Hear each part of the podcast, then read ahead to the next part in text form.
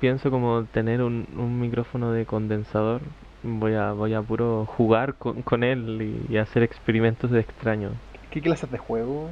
Es que esos micrófonos son se caracterizan por ser muy sensibles, entonces se usan como para los estudios y no se usan, por ejemplo, para recitar en vivo o algo así. Eh, y como una de sus características es que capturan muchos detalles del sonido. Entonces me gustaría hacer ruido ex- con la boca y, y ver cómo, cómo suenan. Co- Como eso ASMR. Claro, ahí voy a hacer un podcast ASMR. Oye, comencemos, comencemos. Bueno, comencemos con este capítulo, ya ni me acuerdo qué número es, cuarto, quinto. Capítulo por ahí. 4, capítulo 4 de la segunda temporada de Vivimos. Claro, el cuarto de Vivimos. Ya son cuatro semanas de esta segunda temporada y, y chuta que han pasado hartas cosas. No paran, el mundo no se detiene, bájenme de acá por favor. Me quiero bajar de este mundo y Mundo. existencia. Oye, sí, pero esta semana en especial pasaron muchas cosas y, y bueno, por, por lo mismo supongo que pudimos haber hablado de, de varias cosas. Quizás la, la principal de ellas y, y que la dejamos un poco de lado es el inicio de la campaña. Sí, la campaña para el plebiscito del apruebo y rechazo. Eh, ¿Tienes algo que decir con respecto a eso o prefieres guardártelo para, para otra ocasión? Eh, prefiero guardarlo para otra ocasión, porque espero convencerte de que tengamos un capítulo especial del apruebo y del rechazo. Ojalá que se arme debate, sí, porque no estemos diciendo lo mismo todo el rato. Sí, tienes razón. Sí, sí, ¿estás de acuerdo? Sí, estoy de acuerdo. Ya vo- voy a ser, voy a ser polémico, o tal vez, no sé, bueno, si, si la gente quiere que lo hagamos, lo hacemos, pero si, si no, también lo hacemos, en verdad, si, si hacemos la wea que queremos. Así es. Ya, y, y hablando de hacer lo que queremos, hoy día vamos a tratar un tema, pero antes de eso vamos a recuperar una, una de nuestras secciones antiguas llamada Fake Hunter. Fake Hunter. Eh, les traigo aquí una noticia que está sacada de un portal que mm, no parece ser de los principales, pero se llama resumen.cl. Y dice, estudio, evalúa riesgo de brotes de COVID-19 por carne contaminada aún estando refrigerada y congelada. O sea que, que esta enfermedad se podría transmitir por la carne. Congelada. Incluso, claro, carne refrigerada y congelada.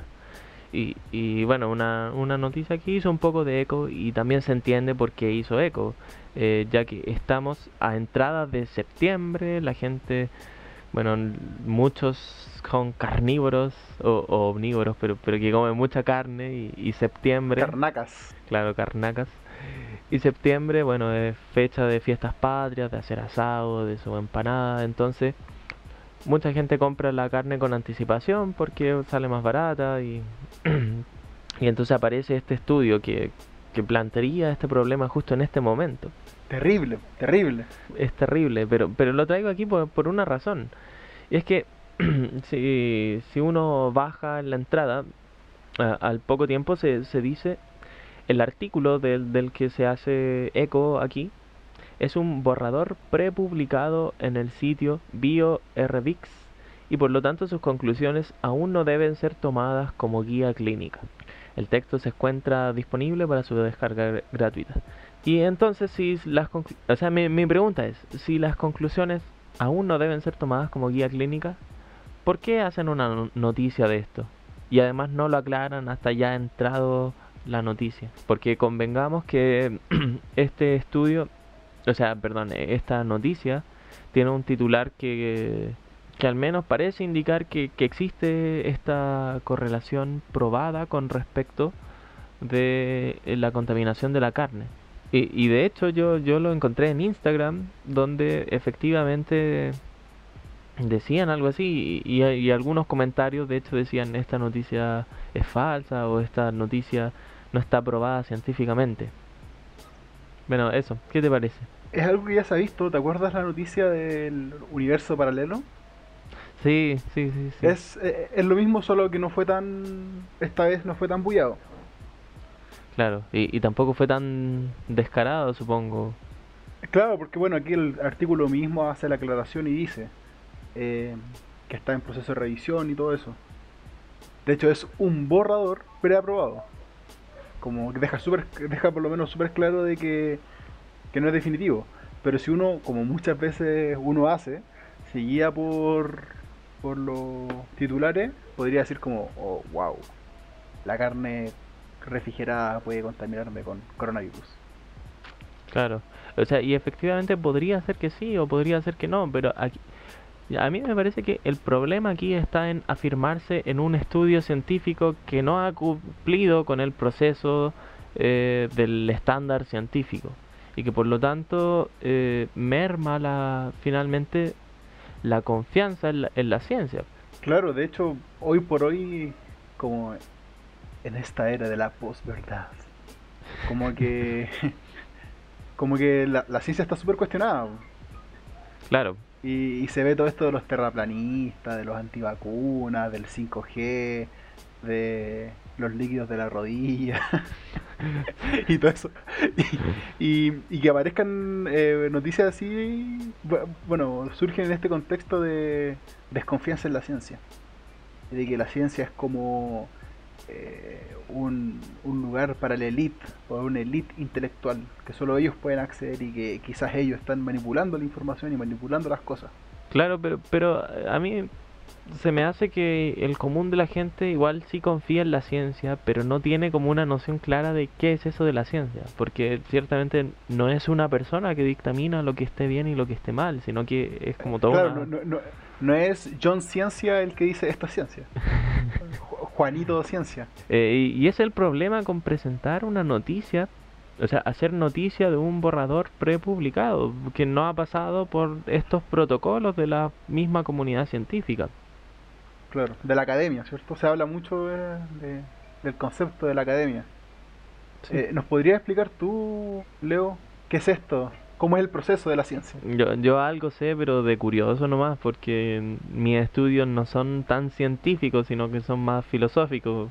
Pero igual hay academia de por medio. Claro, sí, eso es cierto. Pero, pero en todo caso, las prácticas se, son diferentes. pero bueno, eh, tengo entendido que en toda revista seria existe algo que se llama peer reviewing o revisión de pares, en donde se verifica que, que no llegue algún chante a escribir cualquier cuestión. Entonces, cuando un científico hace un estudio o un grupo de científicos, luego se mandan por diversos sistemas a otros expertos para que lean ese trabajo y le hagan recomendaciones o le hagan como un control de calidad, que los métodos que están usando son adecuados y eh, que son éticos y distintos elementos que tienen que ver con buenas prácticas científicas. Y solo entonces se manda, eh, se puede publicar un estudio avalado por esta revisión de pares y que por lo tanto tendría como más autoridad.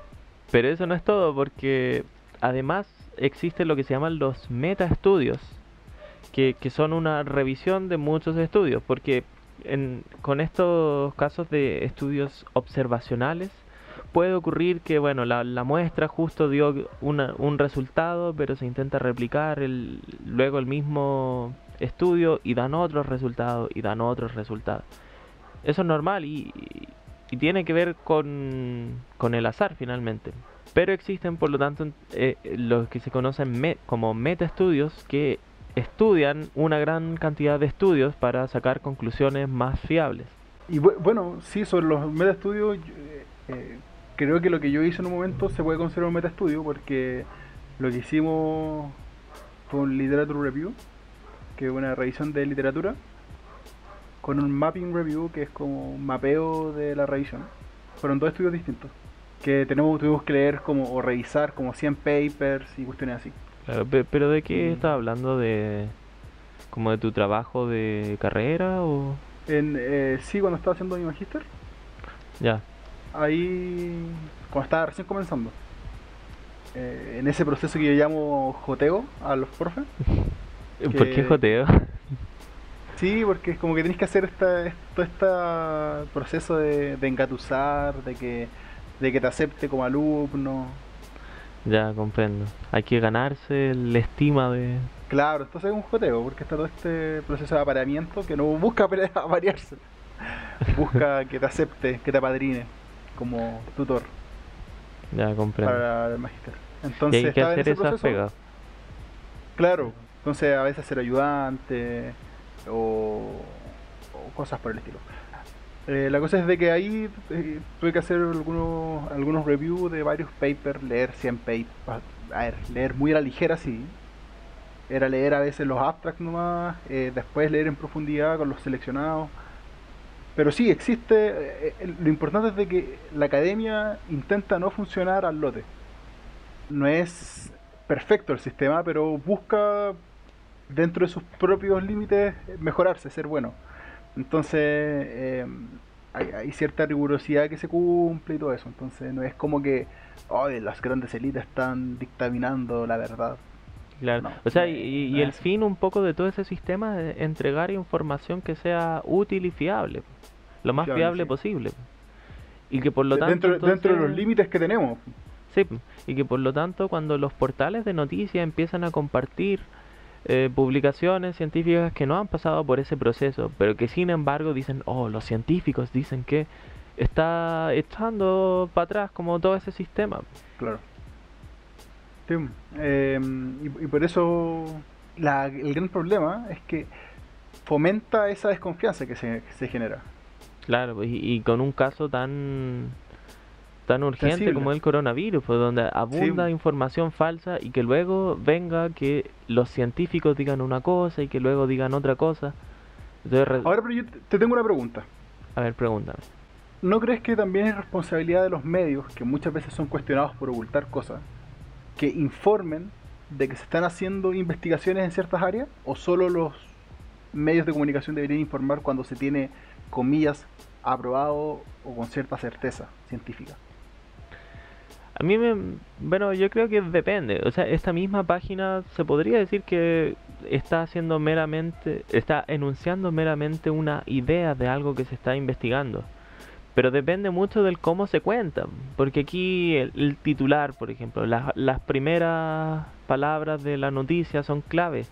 Y ahí no hay muestras de que Ay, esto no está publicado, no, esto no, no es conclusión científica. Ya, pero yo, no, no, concuerdo contigo, porque ¿qué dice el titular? Ya, bueno, sí, hay una palabra que dice evalúa. El estudio evalúa riesgo de brotes. Entonces, en estricto rigor es cierto. Porque lo que está haciendo un estudio. Ah, y, el problema a lo que quiero llegar es de que hay estudios de todo. Posiblemente yo podría hoy sentarme a hacer un estudio que evalúe el riesgo de contraer COVID-19 por, por 5G. Claro, o por generación espontánea. lo estoy evaluando. Entonces, podría poner un titular, estudio evalúa riesgo de brote de COVID-19 por generación espontánea. O cualquier otra cosa que se me ocurra. Entonces, eh, eh, yo creo que está en ese límite en que uno esperaría de que los medios de comunicación como que digan la verdad. Y que por otro lado, digan la verdad. es como el meme de los Simpsons de... Hay dichos de verdad y hay dichos de verdad. Claro, claro, exacto. Esto, esto es lo mismo. ¿Qué, uno esperaría? Bueno, yo esperaría que me digan la verdad y no que me digan la verdad. Eh, claro. espero, que la, espero que la gente entienda. Pero sí, o sea, es que igual está eso que hemos hablado antes de que los titulares, la, la imagen que ponen, los, los primeros párrafos son súper engañosos y, que muchas veces juegan con, con, esto de decir algo que parece, o sea, que no es estrictamente mentira, pero que de todas maneras es engañoso.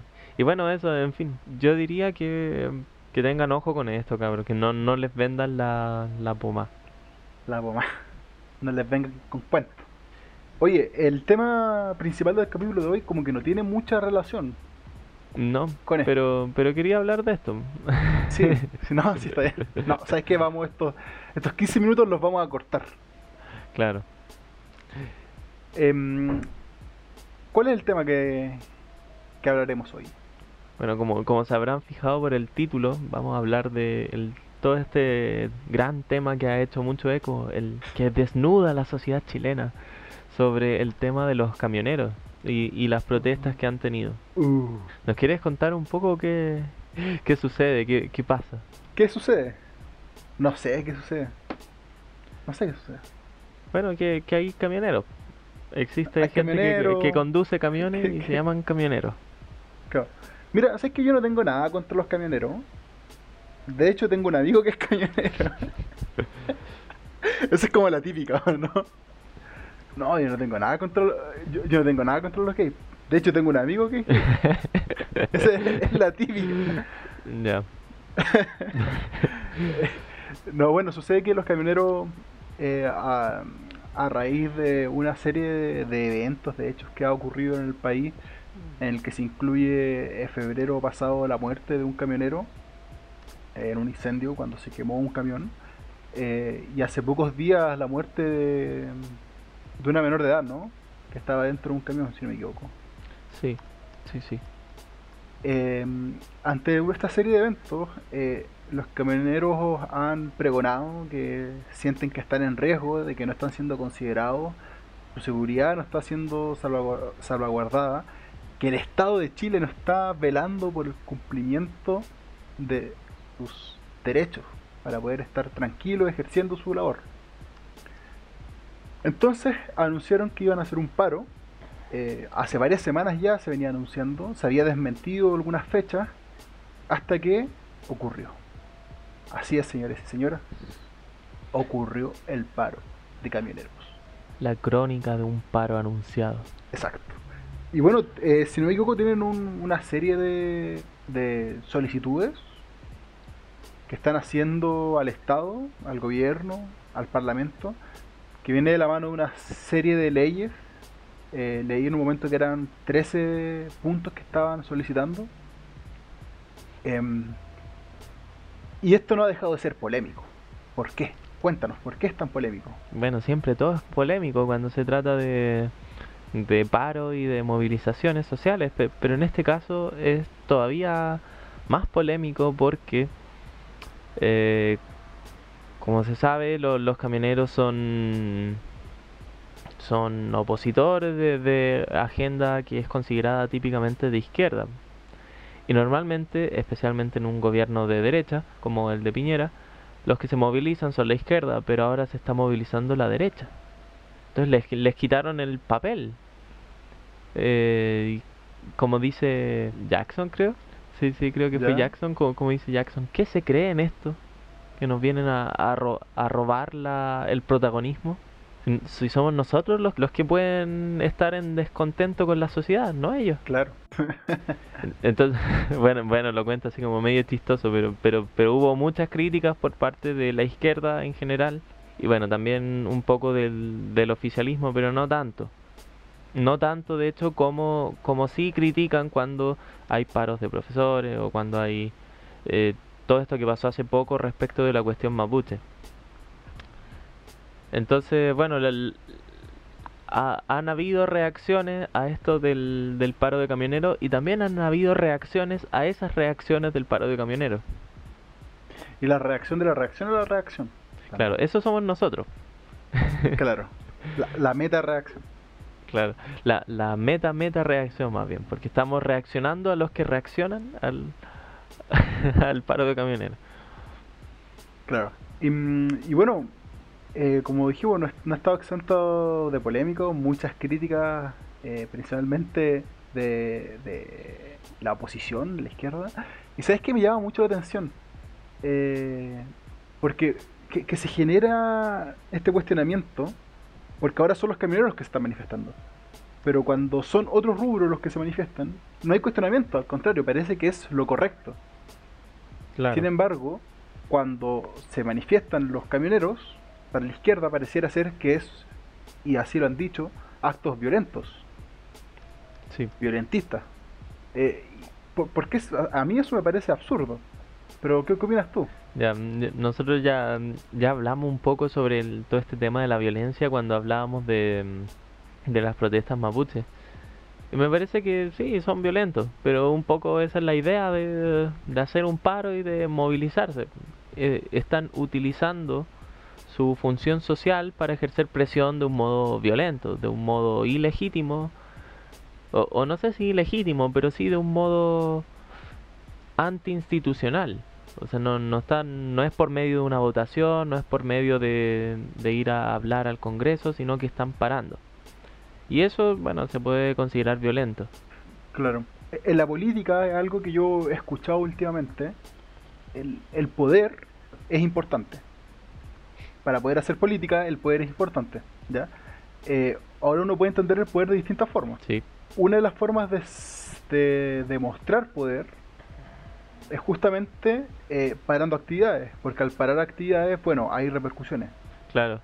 Yo intento Eh, usar poco ese concepto poder porque me parece un poco esquivo, pero pero sí entiendo a lo, a lo que va, o sea que los camioneros reconocen cuál es su posición social y en función de eso pueden ejercer presión. Claro, y, y por otro lado, también digo, cuando la CUT, por ejemplo, llama a paro, o los profesores llaman a paro, o los funcionarios públicos llaman a paro, están haciendo lo mismo, están reconociendo cuál es su posición dentro de la sociedad, se reconocen como un engranaje importante, y por tanto se reconocen que al hacer paro van a tener una repercusión importante dentro de la sociedad, y eso es tener poder dentro de la sociedad. Claro, Por, por tanto, son eh, actores políticos más válidos que un tipo como yo o como tú, que no tenemos ese, ese efecto dentro de la sociedad. claro. Claro. sí, sí.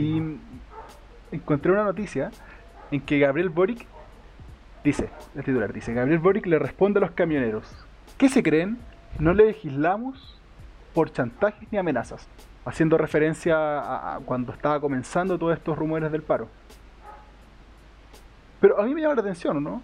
Porque pareciera de que efectivamente Chile se, el último tiempo se ha movido a partir de chantaje y amenazas. Y no solo chantaje y amenazas, sino que actos concretos. Y, y me llama la atención de que alguien que ha apoyado enérgicamente el movilizar Chile a través, eh, socialmente, avanzar socialmente, a través de chantaje y amenazas o manifestaciones eh, que a veces incluyen violencia, diga que no, no legislamos por chantajes ni amenazas. Eh, A mí me parece contradictorio. Sí, pero es que no estás reparando en a qué se refiere a que no legisla para las amenazas del otro bando. Pero sus amenazas sí son, por supuesto que son legítimas. Oye, cu- cuenta la analogía con tu sobrina. Ah, eh, el otro día, ya, ya ni me acuerdo cuándo fue. Mi, mi sobrina estaba en, en casa. Bueno, tengo, tengo una sobrina. Debía haber partido por ahí. Eh, pero, pero es muy Sí, chiquitita. yo, y- yo me sorprendí cuando supe que tenía sobrina. Claro, eh, es muy chiquitita y, y bueno, to- todavía no está en el colegio siquiera. Y dice expresiones varias que, no sé, supongo que aprende en, los monos que ve o, o quizás alguien le dice. Pero, pero la cuestión es que ella, como, como niña chica, siempre quiere todo lo que le interesa a ella. O sea, sus intereses son ley. De manera que cuando no se hace lo que ella quiere, hace berrinche. Está un poco mal educada, supongo que uno podría decir, pero, pero bueno, ya va a crecer y se va a enfrentar con la vida. Pero la cuestión es que cuando no consigue lo que quiere, eh, y usó una expresión el otro día como, ay, no, no, no es justo. Eh, y que claro, parece algo como muy de cabro chico porque, porque es que tiene que ver ¡No la es justicia- justo!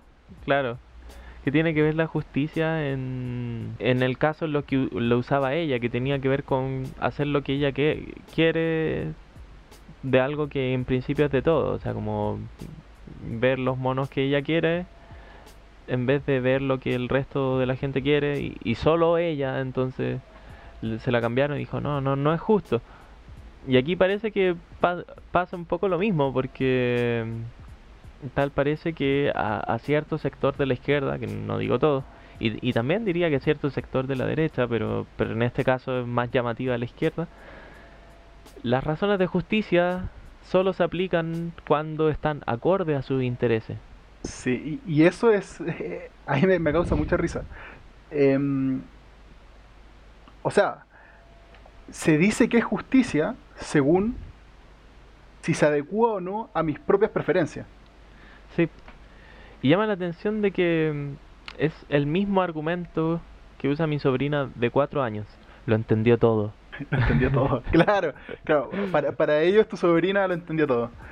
Claro, esto, percibir, percibir el mundo, lo justo, lo correcto, según si cuadro o no con mis propias preferencias. Y, oye, y, no, y ojo, esto no solo le ocurre a, a la izquierda, también los tipos de derecha también a veces se vienen con estos discursos contradictorios que te muestran. Mientras calce con mi percepción de la realidad, está bien, es lo correcto. Claro, o sea, lo, típico que es como un argumento meme de... Eh, no, salven, salven las dos vidas porque la vida es un valor sagrado y todo. Ah, pero ¿y, lo, y los inmigrantes y los delincuentes? No, que se mueran, que se me da lo mismo ellos, que pena capital. Sí, eh, es justamente lo mismo. Mientras, mientras cuadre dentro de sus percepciones, de sus preferencias, está todo ok. Cuando se sale de ahí, ay no, madre mía, qué terrible. Sí, igual es súper triste en, mi opinión porque, o sea, ya nos podemos reír y hacer memes y hay muchos memes que, que juegan un poco como al, al empate. Pero, pero es algo que se puede jugar de ambos bandos y, al final del día como que no, no aporta nada. Exacto, sí, eso es lo que, lo que más me preocupa a mí, de que todo esto no conduce a nada. O sea, si uno pudiese decir, bueno, a partir de esta ley del empate, de, de percibir de, ponerse desde tu percepción a, dictaminar qué cosas son las justas y qué no, qué es lo correcto y qué no. Si eso llevase a una solución, ya genial, sigámoslo haciendo. Pero pareciera que no. A, mí se me hace de toda lógica que, no conduce a nada productivo, al contrario, genera estos, estos encontrones que, que solo lleva más pelea, que es poco productivo. y a mí me hace mucho cuestionar, ¿cachai? O sea, insisto, cuando leo a este diputado decir, ¿qué se creen? No legislamos por chantajes ni amenazas. Pero lo recuerdo tiempo atrás cuando habla como de la importancia de manifestarse, que, efectivamente eso es violencia, ¿cachai? De una u otra forma. Claro. No son métodos que uno puede denominar pacíficos. Claro, claro. Y, igual reparar como en el concepto de amenaza, porque una marcha en principio no es una amenaza, pero cuando se pero una paralización de un sector clave de, de la economía sí es claramente una amenaza. Sí. y, mm, y, bueno, la marcha hasta qué punto también lo puedes considerar amenazas. Igual depende qué percepción de amenaza. Es una amenaza muy chiquita quizá. ¿Cachai? De que va, a haber una, interrupción al tránsito, de que... No sé. Claro, que van a haber algunos destrozos. Claro, y ahora, ojo, y yo creo que tú estás de acuerdo conmigo en este punto, y es que que sea, comillas, violento, que sea una amenaza, que sea chantaje, no quiere decir que no sea un modo válido. Mm. O sea, creo que nosotros consideramos válidos las manifestaciones. No, sabes que yo no. Ah. ¿No, ¿No la consideras válida? O sea, yo creo que depende. Yo, eh, en verdad, sinceramente, no me siento con la autoridad para decirle a alguien sí, manifiéstate. O no, no te manifiestes. Bueno, cada persona tiene, tiene sus convicciones y verá si en cada caso si es o no legítimo manifestarse. Pero lo que sí por yo eh, eh, por, tanto es válido. Eh, no necesariamente. O sea, lo, lo, que yo puedo hacer es hacer un cuestionamiento circunstancial pero al final del día, bueno, la, decisión depende de, cada persona, porque intentar decir cuándo es bueno manifestarse y cuándo no, como que pierde un poco el sentido de la manifestación. Pues sí, y volvemos a esto que decíamos la otra vez de pedir permiso para manifestarse. No, no, no, es válido manifestarse, y entonces ¿para qué me manifiesto?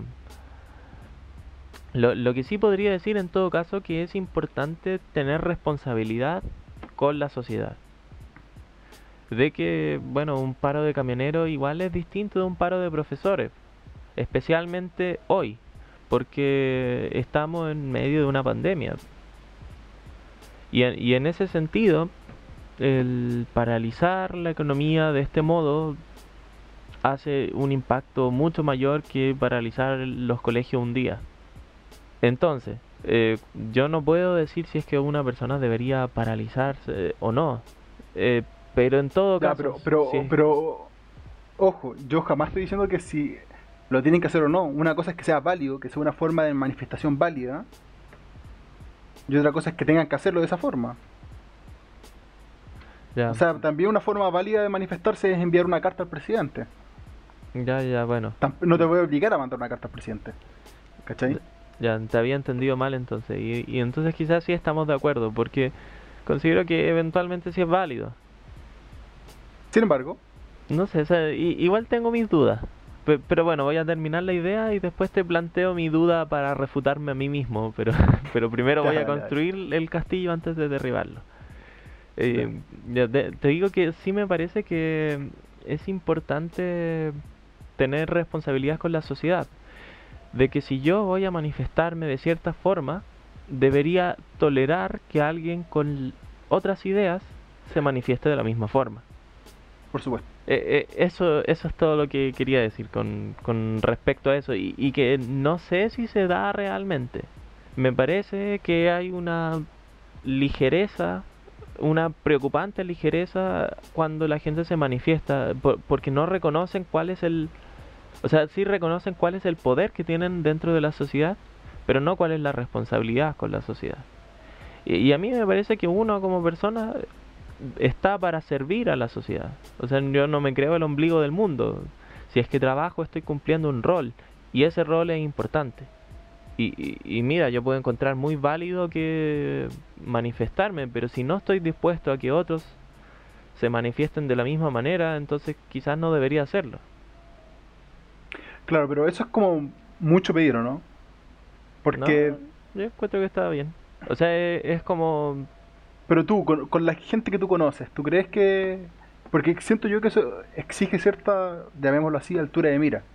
Claro, exige como una identidad cívica. Claro. Pensarme Y- como, como parte de la sociedad de la que formo parte. Y también es un llamado a lo que hablábamos ayer en pauta, que, que yo dije que es como ser el eslabón que rompe la cadena. Sí, sí, sí, sí. ¿A, a, a qué me refiero con esto? Para que los que no entiendan. Tenemos una cadena constante de, ah, yo me manifiesto y, y- y me da lo mismo lo que el resto piense. Y el otro dice, ah, yo también voy a manifestar desde el otro lado porque me da lo mismo lo que el resto piense. Y bueno, podría llegar el punto en que uno diga, ¿sabéis qué? A mí no me gusta que se manifiesten, no, no lo encuentro de una forma válida. Y como tal, yo no me voy a manifestar así. Claro. Y ese sería el eslabón que rompió la cadena. Porque uno podría decir, claro, quizás los camioneros encuentran incorrecto que los profesores, por ejemplo, se manifiesten con paro. Pero como los profesores se manifiestan con paro, ellos dicen, bueno, nosotros también lo vamos a hacer. Pero si ellos quisieran romper la cadena, pues dirían, no, haremos de otra forma. Y surge la pregunta, ¿qué tan útil sería? No sé, o sea, yo tengo una, una respuesta prefabricada, pero en realidad no sé qué tan válida sea. Que yo crecí y, me alimenté con estas ideas de que la solución es la cultura y la educación de la gente, entonces como que apuesto a eso. Pero no estoy diciendo poca cosa, o sea que, que es importante educar a la gente para que tenga una responsabilidad con la sociedad de la que forma parte. Y eso no se logra simplemente con una unidad de formación ciudadana, sino que es algo que no se restringe a los colegios. No, por supuesto, es, mucho más amplio que eso. Sí, Y, y, y, y sabes que lo que tú dices es un discurso que se escucha mucho, sí, yo cuando era chico lo escuchaba mucho y me parecía razonable. Hasta ahora me, pare- me lo parece. pero creo, creo que exige mucho también de los denominados políticos. Sí, no, sí, sí, sí. En todo caso, lo- los representantes son la, la primera la primera línea, podríamos decir.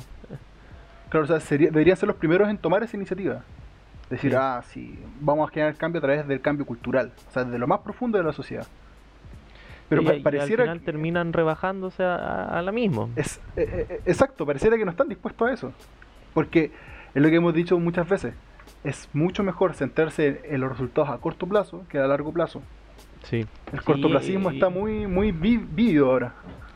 Claro, y, y eso me, me causa un profundo desprecio por la actual izquierda.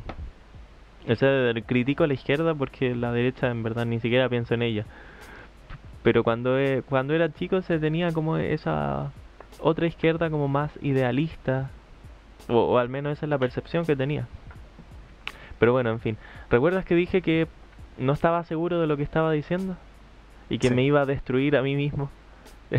Por favor, atácate. La, la pregunta es, era si, eh, si es legítimo protestar bajo ciertas condiciones.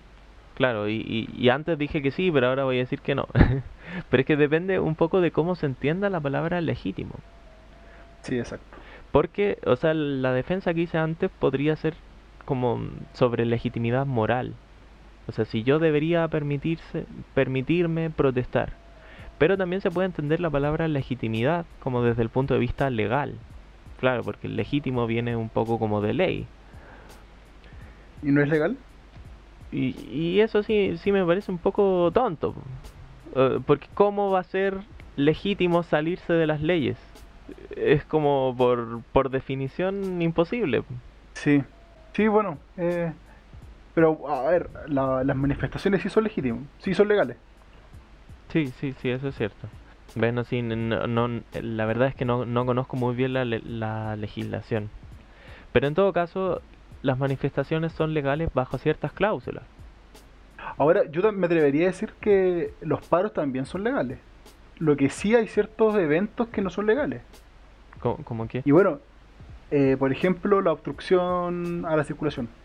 Ya, comprendo. Bueno, bueno pasa, y, como... Y espera, espera, espera, espera, espera. Ya, y esto me, me causa, me, me, me, da mucha atención porque eh, veía una noticia eh, donde estaba, o sea, algún programa donde estaban algunos diputados de izquierda, creo que era Boric y Vallejos, no me acuerdo cuál lo dijo, y como que cuestionaban nuevamente esta lógica de como, ah, claro, cuando la CUT, los profesores, los funcionarios públicos se manifiestan, ahí sí llegan los carabineros, se los llevan detenidos y bla, bla, bla, bla, bla. ¿Ya? Pero ahora con los camioneros, nada. Pero claro, tú hoy lees la tercera y dice paro de camioneros, dos puntos, Fiscalía abrirá investigación penales en ocho regiones por obstrucción a la libre circulación de personas y, vehículos. Es decir, los mismos días que está ocurriendo esto, ya hay acciones que se pueden considerar acciones legales por incumplimiento de, valga la redundancia, de la ley. Entonces me, me causa risa de que digan así como, ay, claro, cuando lo hace un lado no pasa nada y cuando lo hace el otro pasa de todo. Pero bueno, aquí es la, la prueba de que no es tan así. Claro, claro, sí. Además, Una, una, cosa, primero, no son todos los camineros los que se están movilizando, son algunos gremios. Segundo, eh, no tienen todas las rutas, por lo que yo entiendo, eh, cortadas.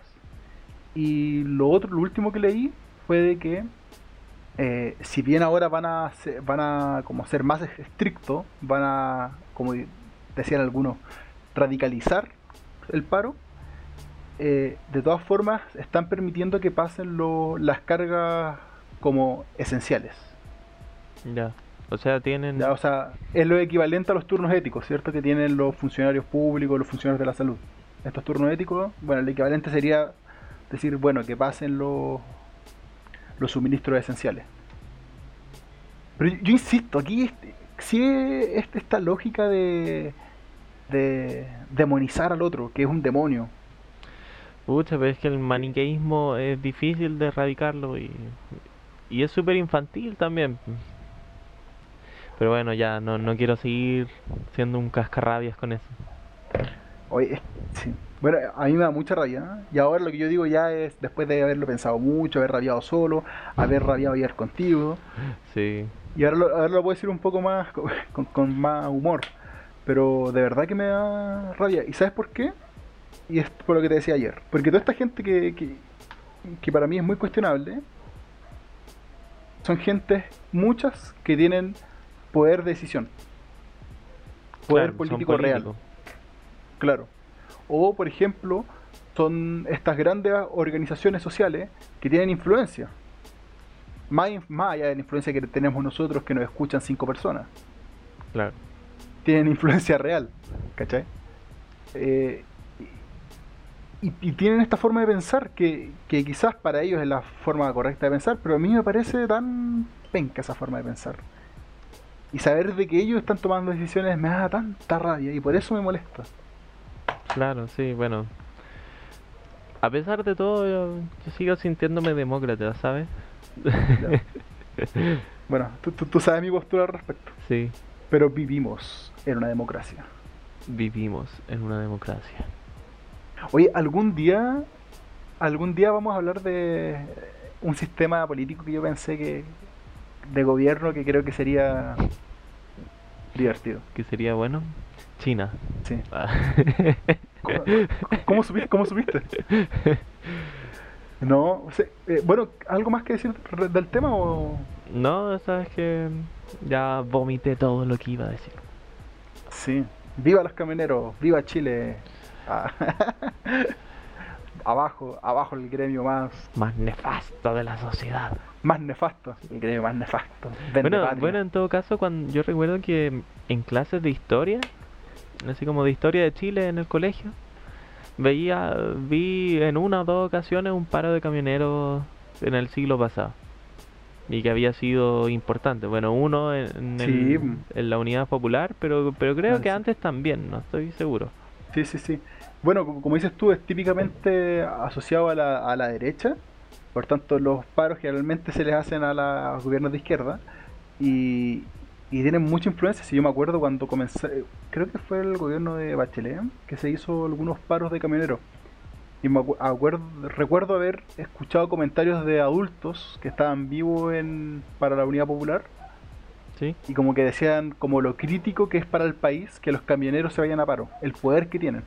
Sí, pues, y, o sea, y más considerando la geografía de Chile, que es como una línea, o sea, sin... Hay como una línea de suministro. Claro, y no hay trenes, que bueno, es algo que también... Y, y sabes que yo he escuchado mucho ¿no? que, que los camioneros ahí tienen mucha influencia en que no se ejecuten los planes de, de habilitar los, los trenes. Uh, hay todo un lobby para no perder su posición. Sí, sí, pero bueno. Bueno, después el día de mañana, si los mineros hacen paro, también se les va a decir que son el gremio más nefasto del país. Porque a los mineros tampoco se les quiere mucho. No, no, por, no. por- por lo mismo, porque ellos hacen sus paros cuando son cosas para ellos. po. Claro, sí. Que, que- que tiene toda lógica. O sea, el gremio de mineros o el sindicato de mineros, su primera prioridad tienen que ser los mineros.